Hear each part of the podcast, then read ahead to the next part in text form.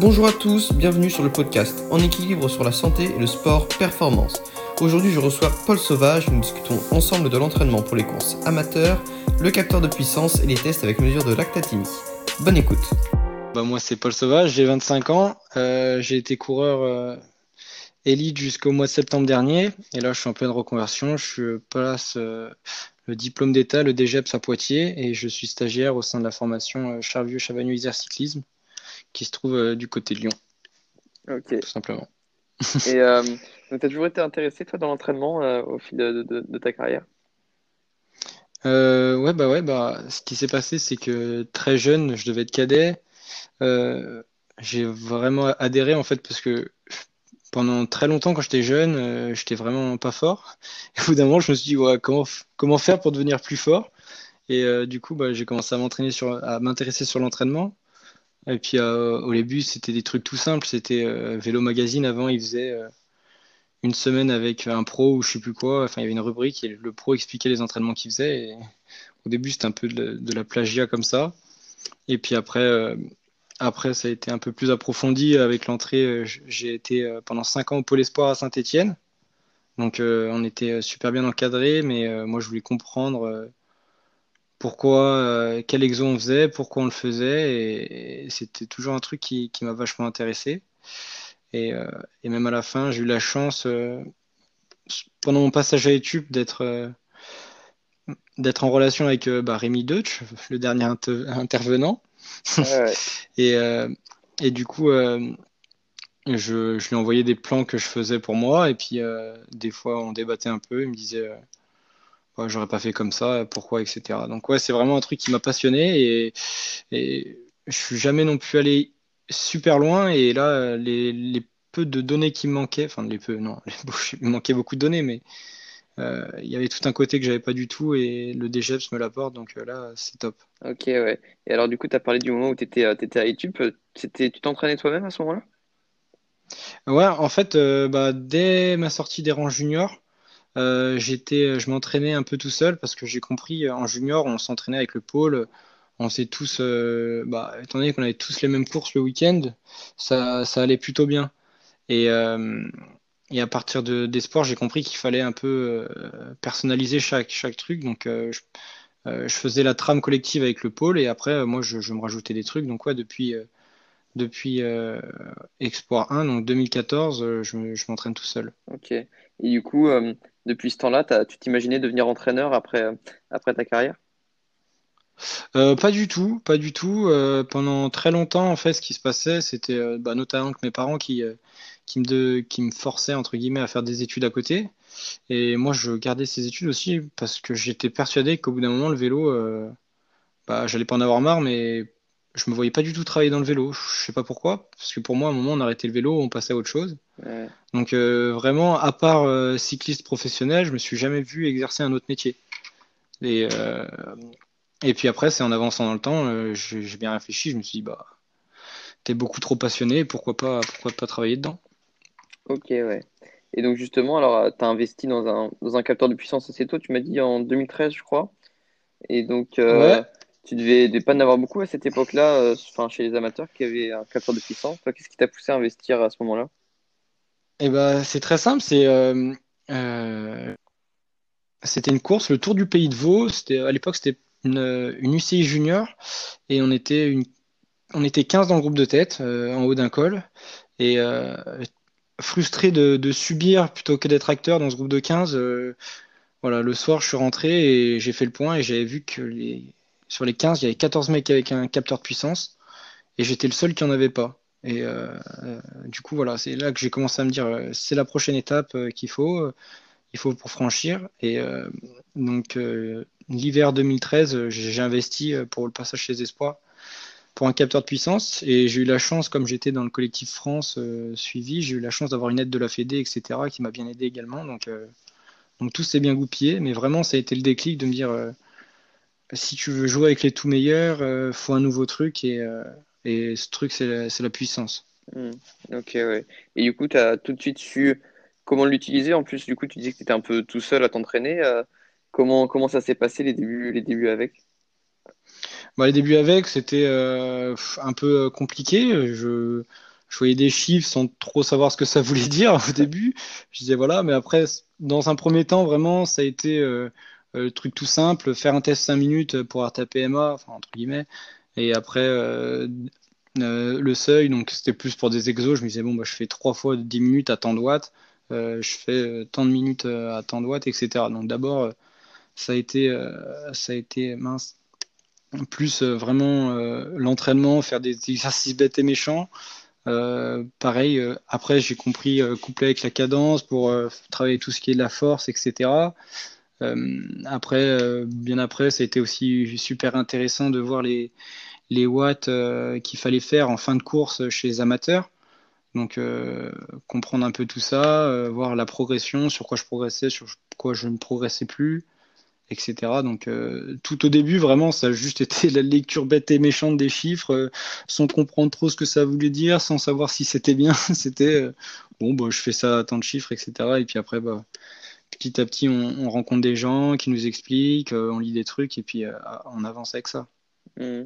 Ok, ouais. Et du coup, bah, ça doit être quelque chose d'intéressant. Alors, tu as parlé un peu des tests 5 minutes, tout ça. C'est quelque chose que tu as fait dès le début. Tu as pu voir, du coup, ton, si tu l'as fait, est-ce que tu as pu voir du coup l'évolution peut-être au fil des années euh, Comment est-ce que tu as, progressé, stagné à des moments ou euh, peut-être même euh, évolué les pourcentages entre la, le 5 minutes et le 20 minutes, je sais pas. Alors le pourcentage, je ne l'ai pas fait, mais c'est vrai qu'au final, les tests 5, minutes, dans l'année, j'en faisais peut-être un ou deux. On les faisait souvent en stage en, hiver. Les 20 minutes, c'était pareil. Mais euh, ouais, donc au début je faisais ça et puis après il y a eu une période où euh, c'était plus des tests 5 minutes qu'il fallait faire, c'était des tests 4 minutes. Après on me disait ouais ça sert plus trop à rien les tests. Enfin il y a eu plein de trucs et puis bah voilà moi comme j'étais pas spécialement guidé, euh, le problème c'est que bah, c'est l'entraînement de nos jours. Il y en a un qui dit noir, l'autre il dit blanc et il y en a un troisième qui dit gris donc dur de comprendre ce qu'on veut. Mais ouais j'ai la chance d'avoir un tas de données depuis des années et, et je peux voir la progression sur les années. C'est assez intéressant. Hmm. Ok, ouais. Et euh, bah, du coup, euh, bon, tu, tu l'as dit, on entend, on entend beaucoup de choses un peu sur l'entraînement. Et puis, euh, je pense que tu as, as, dû apprendre un peu à te connaître, sûrement au fil des années, sur ce qui marche sur toi. Est-ce que est-ce que tu as essayé des choses, des choses que tu te dirais maintenant, ça c'était quand même une grosse erreur, ou des petits exemples à me donner? Ah bah, des erreurs, j'en ai fait un paquet. C'est sûr que maintenant, enfin, une année passée, pour moi, j'avais tout fait parfaitement au millimètre. Et puis après, l'année d'après, tu dis, oh, mais en fait, j'ai fait n'importe quoi, etc. Donc euh, vraiment, ça a été des trucs. Enfin, je veux dire, le premier exercice, par exemple, euh, en cadet je me suis infligé, c'était, euh, je voyais les pros faire du pignon fixe. Je me suis dit, je vais faire pareil. Sauf que moi, je n'avais pas de pignon fixe. Du coup, je faisais une sortie derrière bloquée. Et le thème, c'était complètement con. Mais voilà, je mettais une vitesse et puis je la bougeais pas. Et puis, euh, pareil, des fois après, je faisais ça sur des, des gros plateaux au milieu de cassettes. Ça, ça absolument à rien. Pareil, voilà, enfin, j'ai été mon cobaye sur moi-même pendant des années. Euh, des, des Jiménez euh, avec des zones de, récup, mal calibrées où au bout de, au bout de 30 minutes, je pouvais plus, je pouvais plus marcher. Enfin bref, ça a été un peu n'importe quoi. Pareil, l'hypoxie, j'ai testé des trucs. Pareil, maintenant, avec le recul, je me dis, oh, c'était un peu n'importe quoi. Mais bien sûr que j'ai testé plein de trucs, ouais. Ok, ouais. T'as, as essayé des stages en altitude ou t'as parlé un peu d'hypoxie? Qu'est-ce que t'as, qu'est-ce que t'as essayé? Bah, j'ai à peu près euh, tout essayé. Hein. J'ai essayé euh, euh, des trucs à 4 jours, de, de 4 jours. J'ai essayé des fois des, une semaine, vivre en bas, faire que des exercices en bas, vivre en haut, faire des exercices en haut. Enfin, plein, plein de trucs. Et au final, maintenant qu'on a eu la chance d'avoir des intervenants très, qualifiés au, au je peux, voilà, tous mes stages d'hypoxie je peux dire qu'ils m'ont servi à rien parce que c'était court, mais là, les stages que je vais faire faire, ça sera pas du tout les mêmes. Et, après, souvent, je rentrais un peu fatigué. je me disais, ouais, ça va aller mieux. il y avait beaucoup l'effet placebo. Je pense que la semaine d'après, je me disais, ah ouais, je me sens vraiment bien. En fait, euh, maintenant, je me dis, euh, c'était surtout dans la tête que je me sentais bien. Et physiquement, sur les watts, c'est vrai que j'en gagnais pas trop et je comprends pourquoi maintenant. ouais. ok. Et euh, toi, du coup, alors, euh, bon, tu courais en, amateur et tu courais, est-ce que tu courais un peu tous les week-ends? Parce que sinon, c'est, c'est pas facile de vraiment se concentrer sur l'entraînement. tu vois, tu parlais de stage en altitude. J'imagine que si tu, quand on court tous les week-ends, c'est, c'est pas facile. Comment tu vois les choses, toi? Est-ce que peut-être d'ailleurs ça a évolué un petit peu entre les moments où tu essayais de peut-être viser vraiment des pics de forme et, et voilà, je sais pas comment, comment tu vois les choses maintenant. Ouais, ouais, c'est vrai que en fait, on est en amateur, contrairement au pro, vraiment, c'est tous les samedis, tous les dimanches, c'est une course. Et ce qui fait au final, entre la récup après la course et bah, le déblocage récup avant, euh, ça nous laisse très peu de plage de travail. Et euh, moi, j'étais un coureur, j'aimais trop les courses pour, euh, pour arriver au départ en me disant je serais pas très bien. J'arrivais à faire ça sur 3-4 courses dans l'année max, la semaine avant un objectif, où je faisais des semaines un peu plus, un peu plus grosses et je me disais bah, ce week-end-là, tu vas te faire taper dessus, c'est pas grave, c'est prévu. Mais, mais grosso modo, ouais, c'est un truc avec le recul, je me dis on peut pas travailler si toutes les semaines tu veux être performant. Moi, c'est un truc maintenant avec le recul, euh, les cours que j'entraîne, euh, voilà, j'ai pas de mal à mettre une semaine où je me dis cette semaine on travaille, ce week-end-là tu vas pas être très bien. On n'est pas obligé de leur, dire, hein, des fois on a des bonnes surprises. Mais, euh, mais voilà, vraiment moi c'est un truc. c'est pour ça que je progressais énormément l'hiver. J'arrivais, j'étais un coureur qui arrivait assez, assez en forme en début de saison. Et après, je gagnais pas énormément de watts au, cours de l'année. C'était vraiment une question que je me posais. Euh, et, au final, euh, au final, je pense que c'est notamment pour ça. Après, ouais, c'est sûr qu'en plus, euh, caler des stages, bah, c'est les stages, quand je dis une semaine, c'est tu cours le, samedi, le dimanche, tu fais le voyage, et du lundi au samedi, tu roules, et le dimanche, dimanche d'après, tu fais la course. Donc, donc pareil, c'est c'est pas pas mal fait parce que c'est déjà fait, donc c'est bien, mais c'est loin d'être parfait. C'est loin d'être parfait. Ok, ouais. Toi, tu penses que du coup, c'est pas idéal de courir tous les week-ends? Euh, Non, non, bien sûr. Si, si on avait le choix, euh, évidemment que que des fois, je dirais, bah là, on court pas pendant tant de trucs, etc. Mais euh, c'est un peu, c'est pas du tout un reproche, hein, mais c'est la mentalité française, un peu de devoir courir tous les week-ends et tous les week-ends, on, est devant, on fait la bagarre. Moi, je suis complètement d'accord avec ça. Au moins, ça forme on, on, a la chance d'avoir un système de formation très bon. Donc, donc voilà, mais c'est vrai que idéalement, euh, moi, ça me choque pas de quand on regarde un peu chez le voisin, qui arrive, qui prépare, euh, bah, je dis pas le Tour de l'avenir parce que le Tour de l'avenir c'est quand même très spécial, mais des mecs qui préparent le Tour des Pays de Savoie ou euh, ou le Val d'Aos, les mecs, bah, ils ont couru la semaine avant, et puis trois semaines avant, ils faisaient ça et tout, alors que nous, bah, trois semaines avant, on faisait la course, la semaine avant, on refaisait une autre course, et, etc., etc. Donc, c'est c'est vrai que pour moi, si un jeune veut vraiment, ou un jeune, un ancien, si un mec veut vraiment performer sur une course euh, en élite, euh, faut pas qu'il ait peur euh, de regarder un peu plus, de prendre du recul et se dire, bah, cette course-là, soit j'y vais pas, ou alors si j'y vais, c'est parce que le club m'oblige, mais je ne serai pas performant. Bah, c'est toujours compliqué un peu aussi de viser vraiment un seul objectif parce que bah, il peut un peu tout arriver quoi, dans la préparation, on sait jamais. C'est vrai qu'il y a ça aussi à prendre en compte, surtout que la plupart des courses, quand on court tous les week-ends en tout cas, on va peut-être pas être au top tous les week-ends, mais bon, si on, est, euh, si on arrive à essayer de maintenir une forme plutôt bonne, euh, au final, euh, on peut réussir à aller chercher des résultats, même en étant. On n'est pas obligé d'être à 100%, c'est ça que je veux dire. On n'est pas obligé d'être à 100% pour peut-être pour aller chercher un résultat, quoi. Hormis sur les courses, bon, bah, comme le Tour de l'avenir ou ces genres de courses où là, bon, c'est au millimètre. Hmm. Non, mais c'est clair, c'est ça dépend un peu des personnes, mais déjà par rapport aux professionnels, en amateur, on a cette chance de un, coureur qui est un peu euh, un, coureur, un bon coureur élite, s'il est dans un jour moyen, il, pourra, il y arrivera à être devant à l'expérience ou parce que voilà. Alors que chez les pros, c'est beaucoup plus si t'es pas bien, euh, tu finis pas la course. Donc déjà, on a cette chance de pratiquement tous les week-ends de savoir qu'on fait une course et on peut la finir. Et ça, rien que psychologiquement, c'est quand même un avantage. Euh, parce que le mec qui lui cale une course, euh, un pro, il se fait taper dessus le week-end et il a un peu plus l'adepte d'aller à l'entraînement, alors qu'un amateur un peu, un peu collé le week-end, bah lui, il a peu de chance, il fait un top 10 et c'est toujours euh, plus sympa la semaine, la semaine pour aller bosser. Mmh. Ouais, ouais, c'est sûr.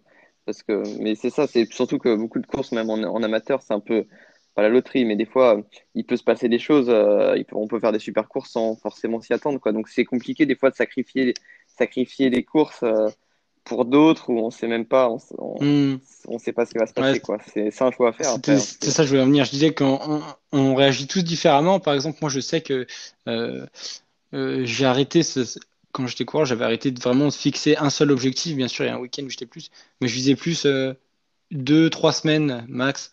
C'était plus une, pour moi une période de forme qu'un pic de forme le jour J parce que j'arrivais pas. Mais à contrario, je vois un exemple bah, là qui, qui, sort du lot en ce moment, Anthony Turgis. Je me rappelle que chez les amateurs, euh, euh, quand il avait un objectif, il y avait 99,9% de chances qu'il soit devant. C'était assez incroyable. Liège-Bastogne-Liège, il le gagne. alors que en amateur, il n'avait pas écrasé le début de saison. Et là, il battu, il gagne la course. Pareil, en Espoir 2, il va faire sur un circuit comme le Championnat de France, il va faire troisième chez Zélite. Enfin, c'était vraiment énorme.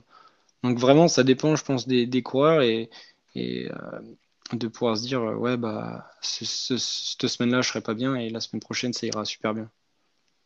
Mm. Ouais, ouais, c'est vrai, comme, ceux, comme ceux qui sont toujours bons sur les championnats, par exemple. Quoi. Ils visent toujours le championnat et ils seront toujours là tous les ans. On sait que on sait qu'ils marchent à ce week-end-là. Mm, ouais, c'est euh, vrai que c'est une force, hein, mais euh, après, c'est aussi, je pense, peut-être des fois une faiblesse. Quand le mec veut faire une saison régulière, peut-être qu'il arrive moins.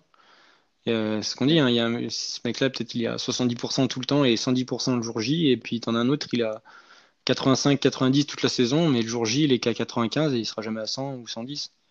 Donc euh, ouais. ça, ça, dépend des coureurs, je pense. Et tu as essayé aussi du coup de plutôt de pas viser donc un pic de forme, d'essayer d'avoir des, des, formes plus longues et c'est, euh, c'est des choses du coup que tu as, voulu ouais, faire. Ouais, moi bah au bout d'un moment euh, quand au 4 5e objectif, on t'arrives le jour J, tu dis euh, est-ce que j'étais plus fort que la semaine dernière? Pas spécialement. Donc euh, voilà, ça mène, euh, ça a été une remise en question. Et je sais que sur les 3-4 euh, dernières saisons, c'était plus bah, je veux marcher à ce week-end-là, je vise le week-end d'avant et le week-end d'après, ou les deux week-ends d'avant. Et comme ça, je savais psychologiquement déjà, ça m'enlevait de la pression de me dire c'est le jour J qu'il faut que je sois là. Et puis j'arrivais dans un état de confiance. moi, je me disais bah, j'ai marché la semaine dernière, je vais marcher cette semaine et pas de, de questions à me dire est-ce que les gens vont répondre et tout aura marché? Je, savais que euh, ça allait plutôt bien se passer. Hmm, ok, est-ce que tu essayais aussi euh, d'être euh, présent un peu toute l'année ou de te prévoir quand même à certaines périodes, des, une période sans course ou de comment tu gérais la saison? C'était de février jusqu'à fin, fin, début octobre, on va dire Ouais, moi je faisais des saisons entières, j'avais cette chance d'être assez régulier, on va dire, même si euh, c'est impossible d'être là tous les week-ends. Mais euh, pareil, ça c'est euh, avec bah, l'expérience au cours des années, tu te rends compte que ah bah je tombe toujours malade à cette période. Je, toujours à cette période, je suis un peu moins bien, etc. Donc ça, pareil, c'est des trucs qui me, je me connaissais super bien, donc je savais qu'à ce moment-là, il fallait pas trop en remettre. à ce moment-là, j'allais pas être bien, donc ça servait à rien de spécialement cocher un objectif, etc. Mais grosso modo, moi, ça faisait euh, début de saison à fond. Je me prenais un week-end début euh, tranquille début avril. Euh, et puis après, je poussais jusqu'à jusqu'à début juillet, où là, par contre, sur, sur ma fin de carrière, entre guillemets, je prenais des fois une semaine, dix jours de repos. Ok, ouais. Et pour repartir ensuite jusqu'à la fin Ouais, voilà, je repartais jusqu'à la fin de saison, surtout qu'en gros, on avait un mois de juillet pas tranquille, mais on pouvait j'en profitais pour euh, refaire une, une, bonne base foncière. Et après, euh, souvent en, amateur, le, le, le mois d'août, il y a moyen de courir tous les trois jours. C'est super. Donc, euh, donc, donc voilà, ça permet de, de tenir jusqu'à la fin. Mmh, ok, ouais. Donc, bah, moi, je voulais avec toi parler un petit peu plus du lactate. pourquoi toi tu t'y intéressé au, lactate et au test avec la, mesure de lactatine? Bah, en fait, pareil, c'est lors d'un stage, en fait, euh, j'étais avec l'équipe de France euh, à Calpé, à l'équipe de France Espoir, et euh, nous, on va faire un test dans une bosse, donc ça faisait 16 minutes pour les meilleurs. Et il y avait Clin Constantia qui était la réserve d'Etix. Et je les voyais, ils montaient, descendaient, mais ils montaient pas jusqu'en haut, pareil, ils faisaient la moitié de la bosse et ils avaient un mec au milieu qui leur prenait un. Donc vraiment, ces jours-là, ça m'a intrigué. Et euh, petit à petit, euh, j'ai creusé pour essayer de comprendre ce que c'était. Et, euh, et, voilà, je me disais pourquoi les formations étrangères, elles font pas des tests 20 minutes, des tests 5 minutes, enfin étrangères. Comme je dis, hein, moi je, je dis pas que l'herbe est plus verte chez le voisin, mais j'aime bien savoir comment le voisin tond la pelouse.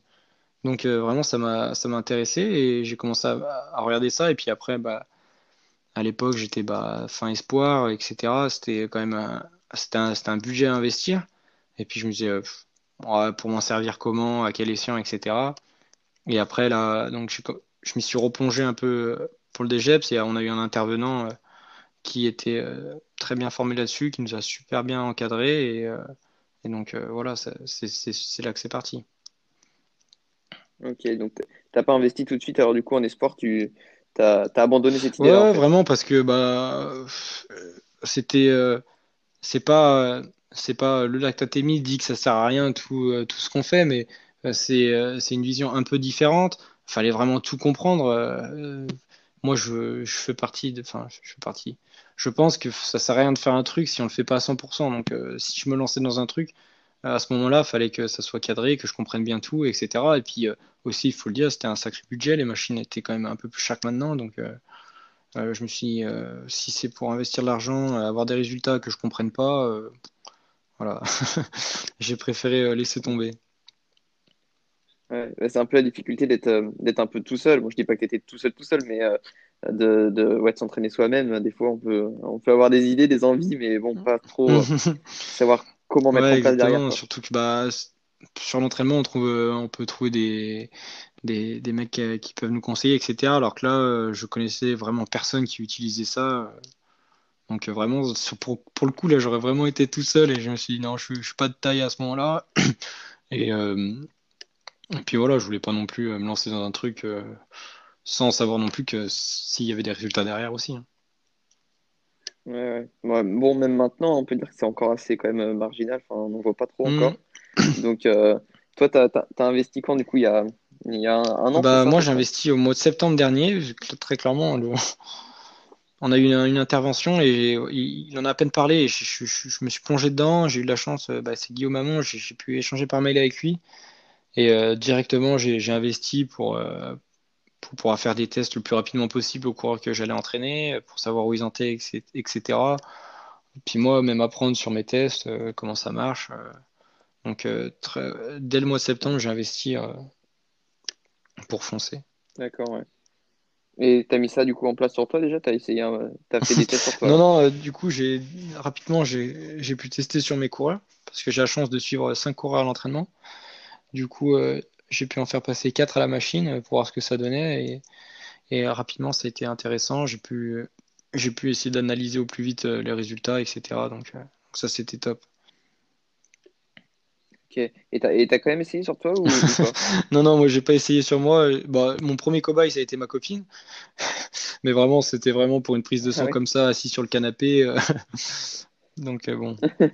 ok, ouais. Pas très, pas très professionnel ça. ouais, bah faut, bien commencer, faut bien voir si la machine Et du coup, c'est quoi ton protocole de test que tu as fait, as fait faire du coup, au cours euh, ouais, Du coup, moi, en fait, il euh, y, en a pareil, hein, c'est un peu comme on voit tout et n'importe quoi, enfin n'importe quoi. On voit plein de choses différentes et euh, y a, je sais qu'il y a des protocoles, c'est des paliers de, 10 minutes. Bah, les, sinon, il y a sur laboratoire où c'est des, des tests incrémentés de bah, toutes les deux minutes à peu près. Et du coup, euh, bah, moi, euh, c'est, surtout Guillaume Amon qui m'a conseillé. Le test, c'est euh, on met 100 mètres de D dans une bosse. Donc, admettons, le pied de la bosse est à 200 mètres de D. on arrive en haut, il faut que ça soit à, à 300 mètres. et donc, le coureur, je, je lui dis bah, tu montes à tant de watts. Il monte là à tant de watts et je me mets au bout de deux minutes dans la descente. Donc ça fait euh, pas en bas, mais pratiquement. Et euh, donc moi, je reste là et je, prends une goutte de sang, je récupère, je mets dans la machine, j'ai un résultat et après il redescend et, donc euh, je rajoute 25 watts en 25 watts. Ok, jusqu'à jusqu'à jusqu'à jusqu'à ce que la mort s'en suive. C'est vrai que souvent les coureurs sont là à me dire ah ok, je vais jusqu'à combien de watts? Et tu es là, tu leur dis bah jusqu'à ce que tu peux plus. Et puis, euh, non, après, grosso modo, il y a les résultats qu'il me faut, moi, c'est, pour être précis, c'est 8 millimoles. Euh, une fois que c'est à partir de là, il avait au 2 max. Donc, après, c'est plus de la résistance lactique, c'est des trucs euh, qui peuvent, qui sont même pas hyper réalistes sur un test comme ça, vu qu'il y a quand même énormément de fatigue. Je pouvais m'arrêter là si je voulais, étant donné que c'est un peu le dernier résultat intéressant pour moi que je cherche sur ce test-là. Mais euh, ça permet aussi, moi j'aime bien de les laisser euh, continuer pour voir euh, les paliers qui valident, etc. Et puis ils restent souvent motivés à se dire vas-y, je vais avec le palier d'après, etc. Donc moi je, les laisse pousser jusqu'au max. Ok, ouais. Et du coup, donc tu, détermines après donc les seuils, c'est ça? Enfin, déjà c'est des seuils. Alors on sait ça se situe pas toujours. On entend souvent 2 et, et 4 millimoles, mais bon, ça se situe pas toujours à ces points-là. Toi, comment tu, tu interprètes du coup pour, pour, trouver, pour trouver les seuils? C'est, essaies de te baser sur 2 et 4 millimoles Ouais, bien sûr. Moi, en fait, je reste là-dessus. Et euh, c'est vrai qu'il y en a, pareil, hein. donc c'est comme tout, hein. il euh, certains disent que euh, c'est pas fiable, que chez certains c'est différent, etc., etc. Moi, j'ai eu la chance pour l'instant, tous les résultats ont été assez, assez cohérents, donc j'ai pu, pu garder ça. Mais après, je sais que ça me donne une fourchette de plus moins 5, 10, plus, moins, plus moins 5 watts.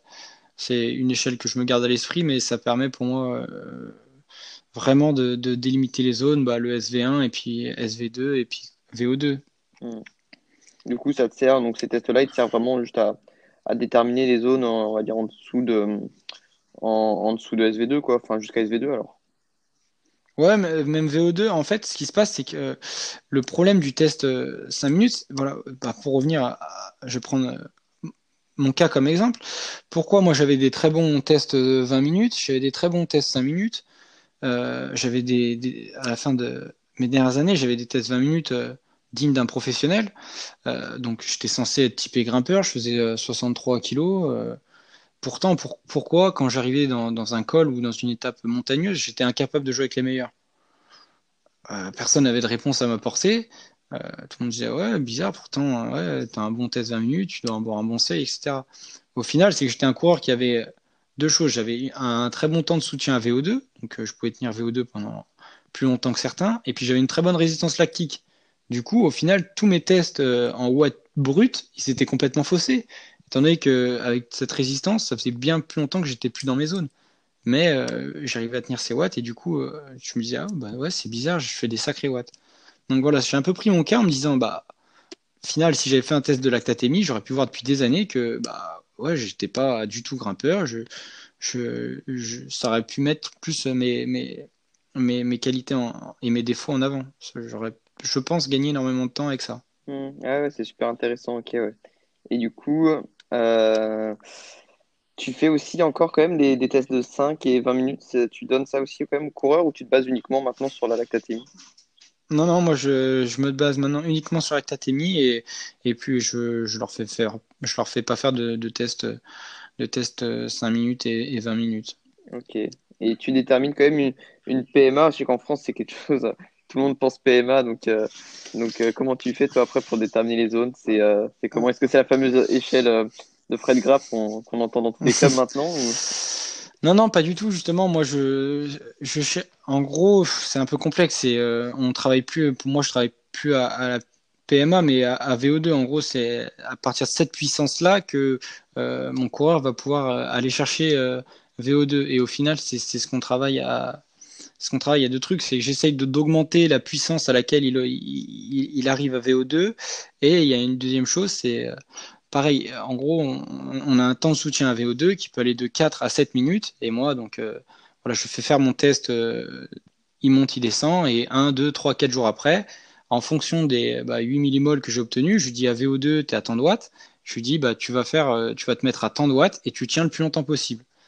Pareil, donc voilà, et après je regroupe. Bah, là, souvent, mes coureurs, c'est le dernier, c'était 5, il a tenu 5 minutes 50 vraiment à son plateau de VO2. Donc, euh, je sais qu'il a un temps de soutien de 5 minutes 50. Donc, il y a deux trucs à travailler. C'est augmenter la puissance à laquelle il, passe à VO2 et augmenter son temps de soutien à VO2. Moi, je ne travaille plus du tout avec la puissance maximale euh, aérobie. Donc, euh, voilà, moi, c'est maintenant PMA. c'est pour ça que c'est difficile de comparer avec d'autres coureurs quand on leur dit ouais t'as combien de PMA et tout etc c'est un peu en décalé c'est pour ça que euh, la lactatémie, c'est un grand, un grand chantier à, bien comprendre. ouais, d'ailleurs, en France, alors, t'en, connais d'autres un peu, personnes, que, d'autres clubs ou d'autres euh, personnes qui utilisent ça? Parce que moi, en tout cas, c'est quelque chose que j'ai pas beaucoup vu. Euh, il y en a très peu, je veux pas dire pas parce que je connais pas non plus énormément de monde. Je, moi, j'ai été avec Simon Lullier, un collègue du DGEPS, qui, pareil, a été super intéressé avec moi. Donc, on a fait nos premières e-, expériences ensemble, pardon, et euh, bah, du coup, c'était génial d'avoir un débutant euh, comme lui avec moi. comme ça, on pouvait se donner nos, retours, se disait putain, je comprends pas là ce qui se passe, etc. Machin, etc. Et après, non, sinon, non, non, je, j'en connais pas d'autres. Je sais qu'il y a des entraîneurs qui entraînent des coureurs dans des équipes étrangères, par exemple Trek, je sais qu'ils font faire à, à Julien Bernard des tests de lactatémie. Mais, euh, mais sinon, non, des entraîneurs purs français qui le font, euh, je, je, crois pas. Mmh, ouais, ouais, ok. Et euh, tu, tu l'as pas dit aussi quel, quel appareil tu utilises pour, pour faire ces mesures? Alors moi j'ai pris un appareil, j'ai même plus son nom, mais je sais que la référence c'est le Scoot 4. Ah oui. Vraiment, c'est ça c'est. Oui, c'est Scoot 4, ouais, c'est ça.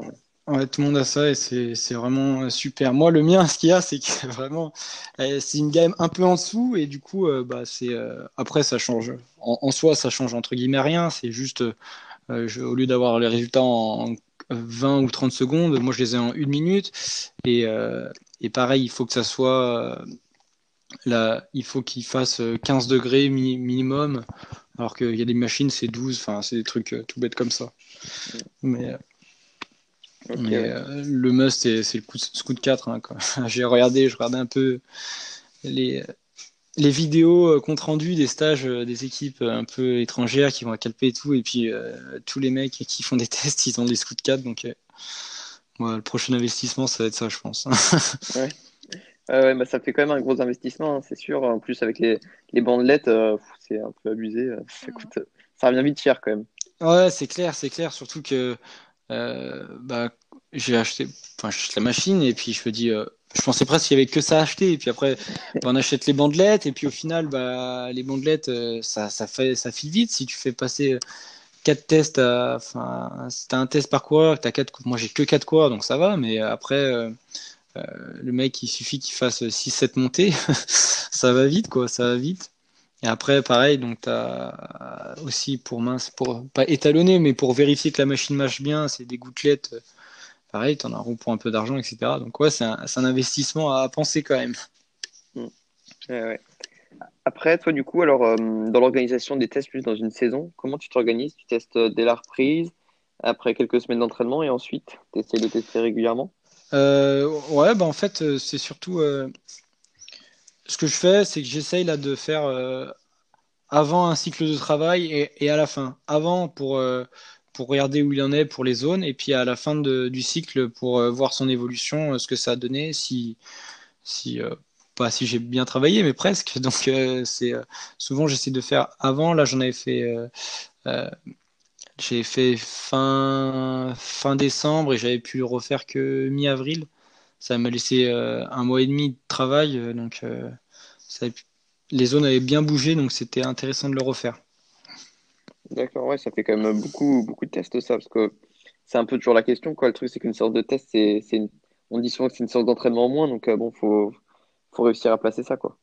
Ouais, surtout que bah, là, l'idée, c'est en plus, comme je disais, on fait un premier test de, on fait monter, descendre, où il faut être là, etc. Euh, et après, un deuxième test de, soutien où euh, il fait 5, 6, 7 minutes à fond. Donc, euh, c'est vrai que après, sur la deuxième séance de soutien, j'arrive après à aller greffer des séances de force. Donc, on arrive à, un truc. Mais je suis assez d'accord. C'est vrai que un test, c'est physiologiquement, c'est pas, c'est quand même dur. Et c'est surtout psychologiquement qui, c'est vraiment très très dur pour les coureurs parce que l'intérêt c'est qu'il le fasse complètement à fond. Et c'est ça aussi l'avantage du de la lactatémie. Combien de fois j'ai fait un test où je me suis dit, je suis nul. Je, pars euh, parce qu'il faut être là, il faut qu'il y ait tout réuni, il faut que j'ai la bonne jambe, qu'il fasse beau, je me sente bien, que je sois bien motivé, que euh, enfin voilà, que tout se passe bien. Et puis au final, souvent tu arrives en haut, tu dis ah j'ai mal géré, j'aurais pu gagner 5 watts, mais ces 5 watts tu les rajoutes, tu les rajoutes pas, etc. Alors que là, euh, je ne sais pas encore euh, si on se sent pas bien, à quel point ça joue euh, au niveau de, euh, de la lactatémie, mais ça reste beaucoup moins. Il y a beaucoup moins de paramètres qui influent ça. un test 20 minutes, combien de fois j'ai vu des mecs arrêter leur test 20 minutes, ils se disent oh, aujourd'hui je me sens pas bien. et pareil, donc le mec il fait un test, s'il se sent pas bien, il va dire je le prends pas en base de travail, je le prends en base de travail, etc. Donc pareil, c'est encore plus dur. Là au moins je sais que peu importe ce qui se passera, j'aurai une vraie base de données pour bosser. Hmm. je suis d'accord, je, te, rejoins là-dessus. C'est sûr que moi aussi, ça m'est déjà arrivé pas mal de fois les tests. C'est vrai, il faut, que ça soit, qu'on soit bien, parce que psychologiquement, c'est différent. Et le fait justement de, de baser le test du coup sur la lactatémie, c'est moins quelque chose qu'on qu'on voit. On n'a pas le retour direct quand on fait le test, donc c'est c'est peut-être plus facile à gérer. Euh, c'est plus facile à gérer. Ouais, exactement. Au final, le, coureur en soi, ce qu'il regarde, c'est juste euh, ah bah c'est entre guillemets des paliers. C'est beaucoup plus ludique, je trouve. De voilà, il, il, se fait mal, mais ça dure jamais. Euh, quand il les débuts, les premières montées, il fait à I1, ça, il met 6 minutes à monter il, force pas. Et puis après, quand ça commence à être dur, on s'approche plus des 4 minutes de montée euh, ou 3.30 vraiment si, euh, si le mec est super fort.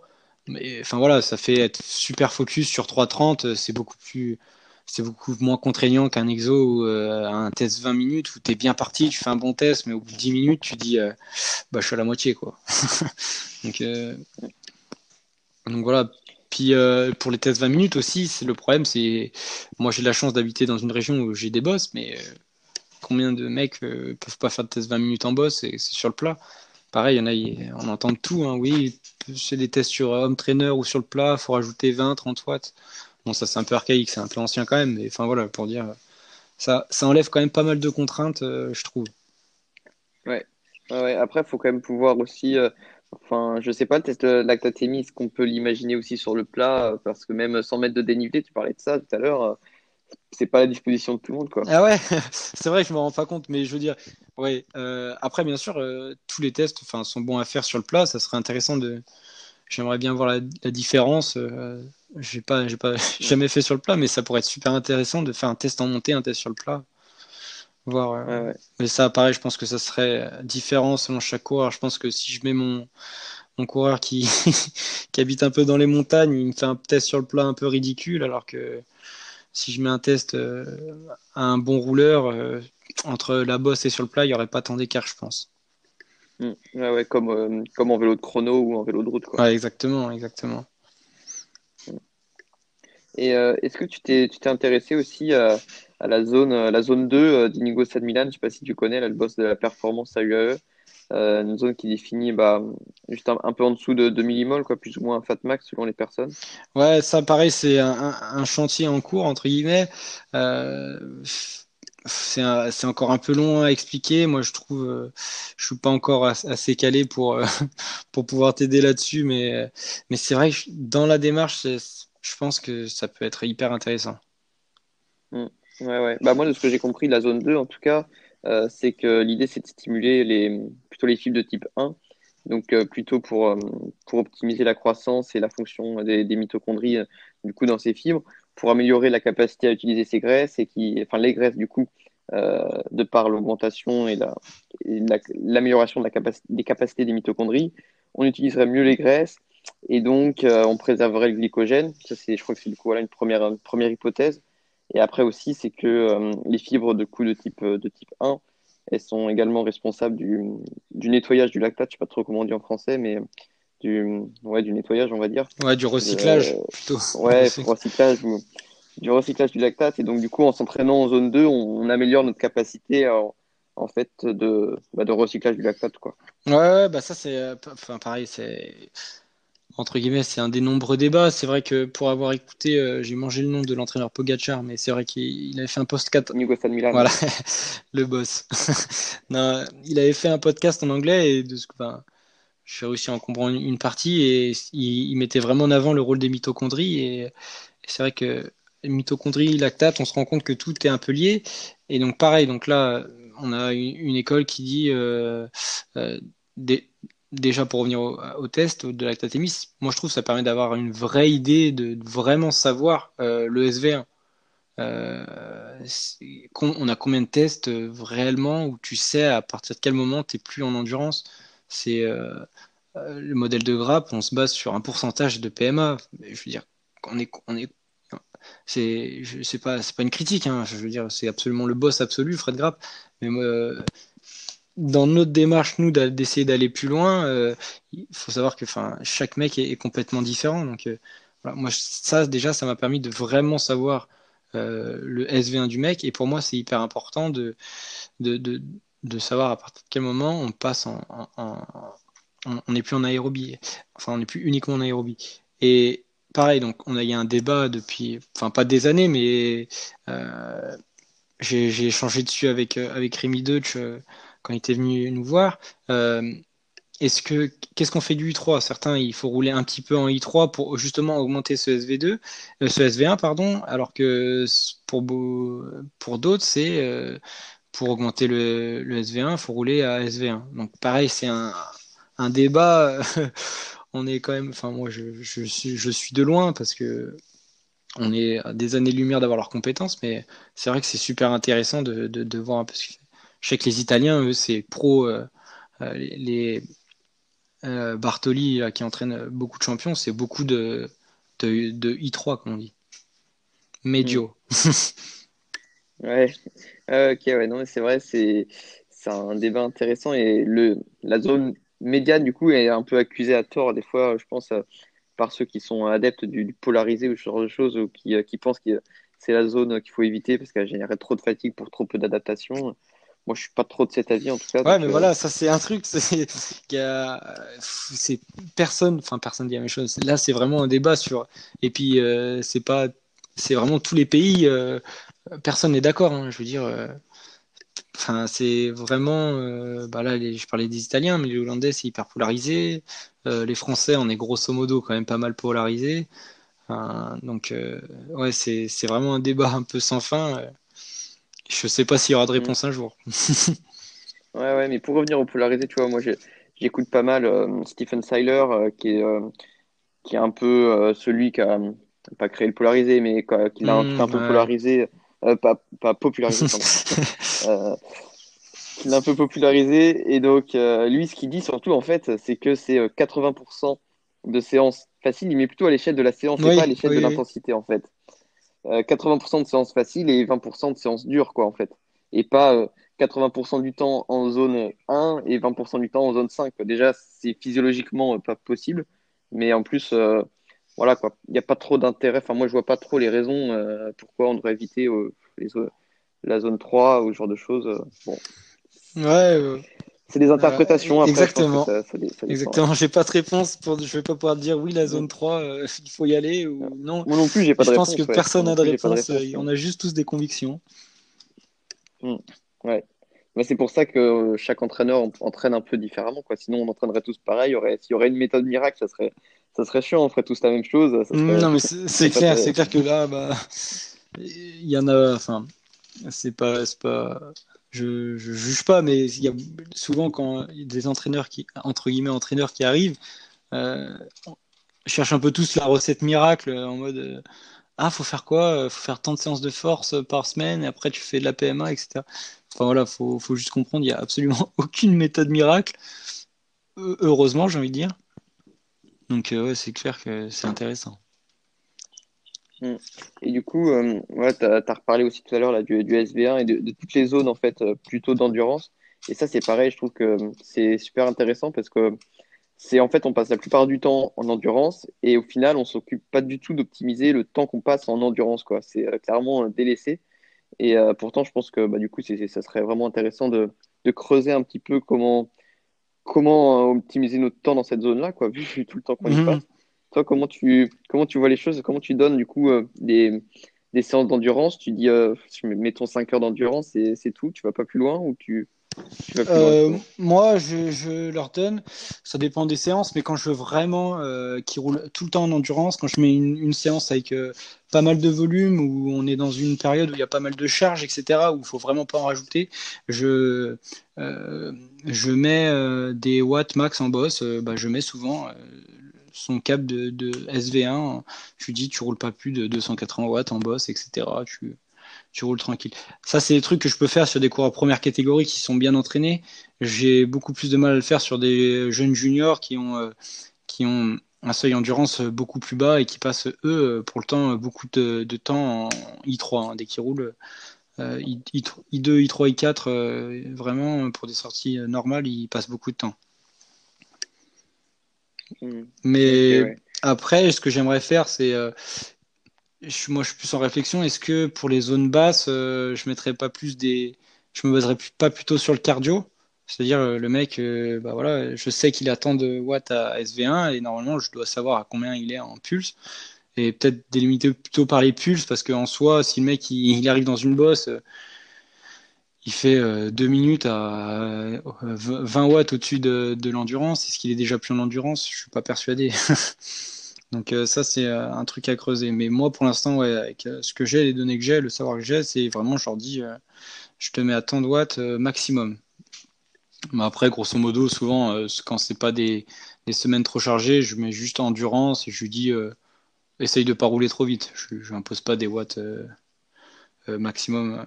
Mm. Ouais, ouais. Non, mais le cardio, euh, moi aussi, je pense que c'est intéressant. Et après l'avoir un peu délaissé, je pense que je suis en train de pas mal y revenir.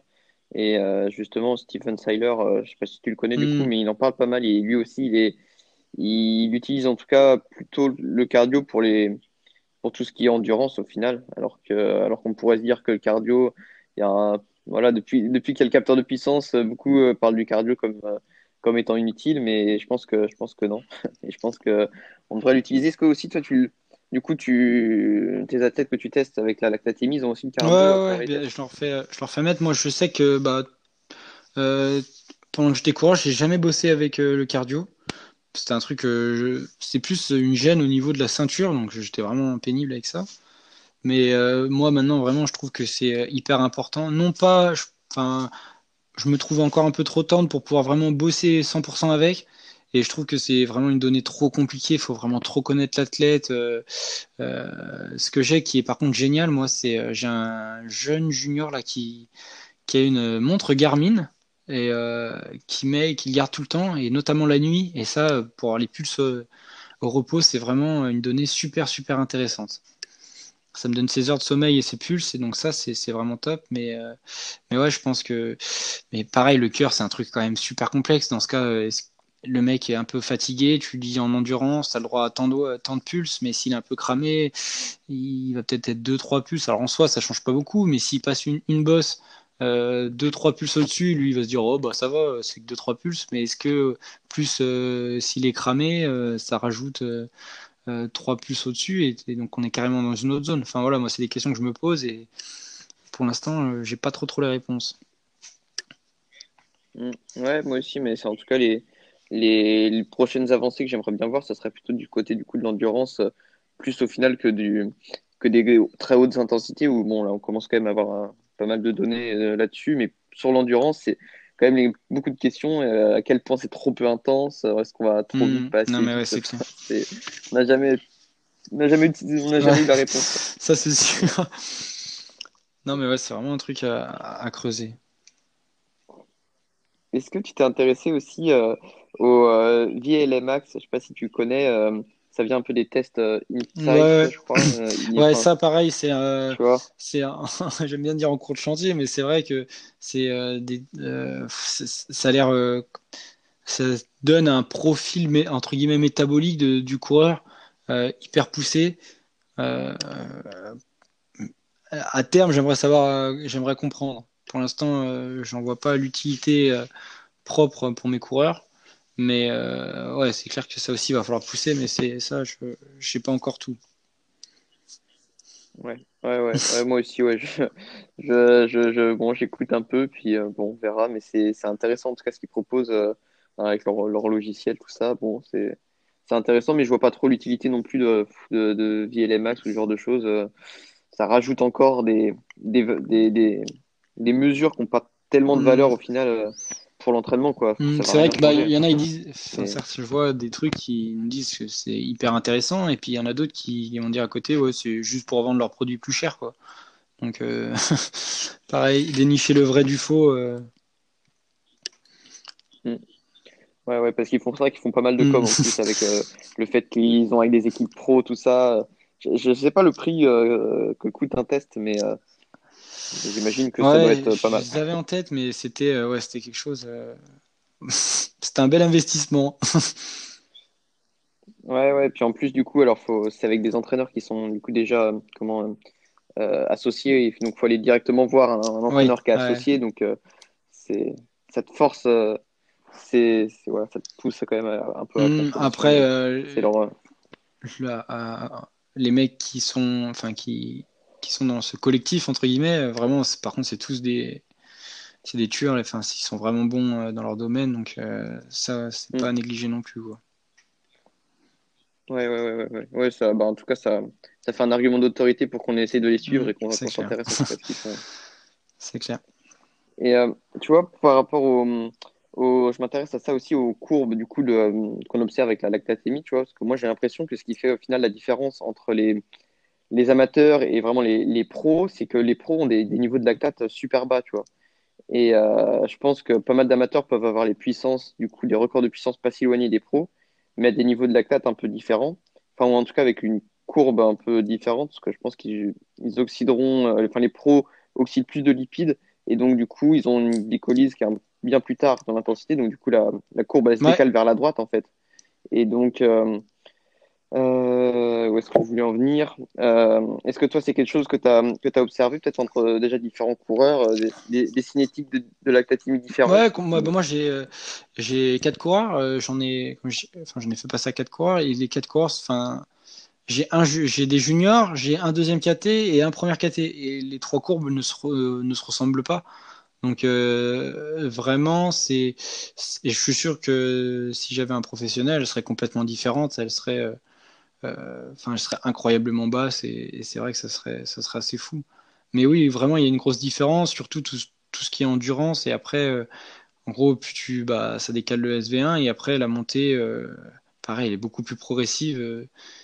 disons, souvent les les jeunes ont des plages, ont des zones beaucoup plus petites que euh, que les grands. Enfin, ce qui est logique aussi après. Mais, euh, enfin, quoique. Mais euh, voilà, c'est vraiment ce que j'ai remarqué. Mmh. ouais, ouais, bah si, en fait, peut-être que du coup, en fait, avec, le, avec les années d'entraînement, on, augmente les temps de soutien, quoi. Du coup, on a, on a parlé un peu d'endurance. Et est-ce que pendant l'hiver, je pense que c'est une question que tu as dû déjà te poser, est-ce que, est -ce que tu prescris des intensités? Qu'est-ce que, Est-ce que tu reprends un mois avant les courses? Comment, comment tu vois les choses maintenant? Alors, ça c'est pareil, c'est une question euh, qui a la réponse, qui ne l'a pas, personne sait. Je sais, il y a certains qui préconisent de commencer, faire du lactique, après du 30-30, du seuil, etc. Machin. Moi, je pars du principe que euh, la performance c'est une pyramide en quelque sorte, et que je veux que la pyramide ait la base la plus large, et je profite de l'hiver pour euh, faire vraiment une la base la plus la plus large et, belle possible. Donc moi, tout l'hiver, c'est beaucoup, beaucoup d'endurance, comme beaucoup. Mais j'avoue que je fais très peu d'intense. Et euh, même si je suis assez partisan de faire faire des cyclocross, des trucs de piste, moi, je sais que quand j'étais coureur, c'est comme ça que je faisais mes intenses euh, l'hiver. Euh, là, je suis tombé sur des profils assez, assez.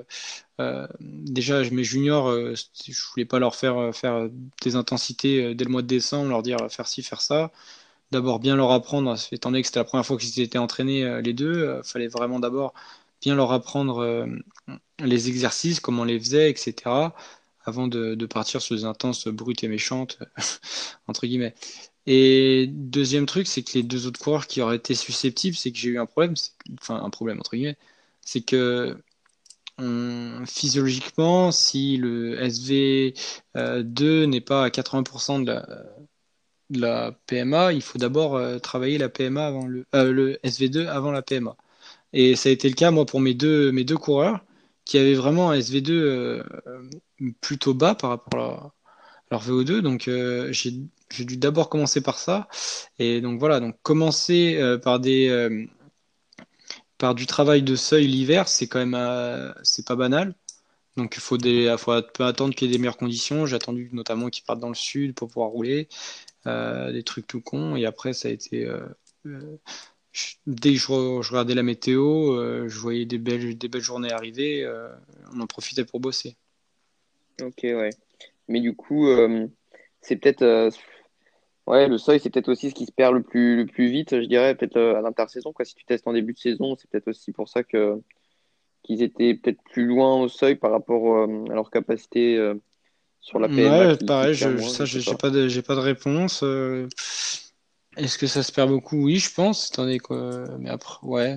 Ça paraît, je, c'est un peu une colle, là, je ne pourrais pas te dire, mais c'est vrai que ce serait intéressant de faire un test euh, avant la coupure et juste euh, quand ils reviennent pour voir euh, qu'est-ce qu'elle a pu chuter. Mais à mon avis, bon, si je leur propose un test le 2 novembre, pas sûr qu'il soit très chaud. Ouais, qu'au bout d'un moment, les tests, ils vont en avoir marre, c'est sûr. Si t'en fais après chaque ouais, au début, à la fin. donc je les ménage un peu. ouais, ça, fait beaucoup. ça fait beaucoup de bandelettes aussi. Ouais, si c'est que ça le problème, encore ça va on va, on va s'arrêter là-dessus. C'était cool, merci Paul. Donc, euh, on va bientôt Paul, Sauvage Coaching. Alors, euh. Ça, on verra. Mais euh, ouais, là, j'ai j'ai la chance d'avoir plein de projets et on ne sait jamais de quoi sera fait, mais c'est sûr que le suivi d'entraînement, ça fera partie de, de mon avenir. Combien, à quel niveau, etc. Ça, c'est encore indéterminé, mais j'adore la performance et le, le perfectionnement entre guillemets, donc euh, forcément c'est un truc qui va m'intéresser. Merci à vous d'avoir écouté ce podcast. Jusqu'au bout, je tenais encore à remercier Paul pour ce qu'il vient de nous partager. Vous retrouverez dans la description le lien vers son Instagram. Vous y retrouverez également un lien pour vous abonner à la newsletter et au compte Instagram du podcast. Enfin, si le podcast vous a plu, n'hésitez pas si vous utilisez Apple Podcast à laisser une note et un commentaire. Et plus simplement, n'hésitez pas à en parler autour de vous pour faire connaître le podcast. À la semaine prochaine.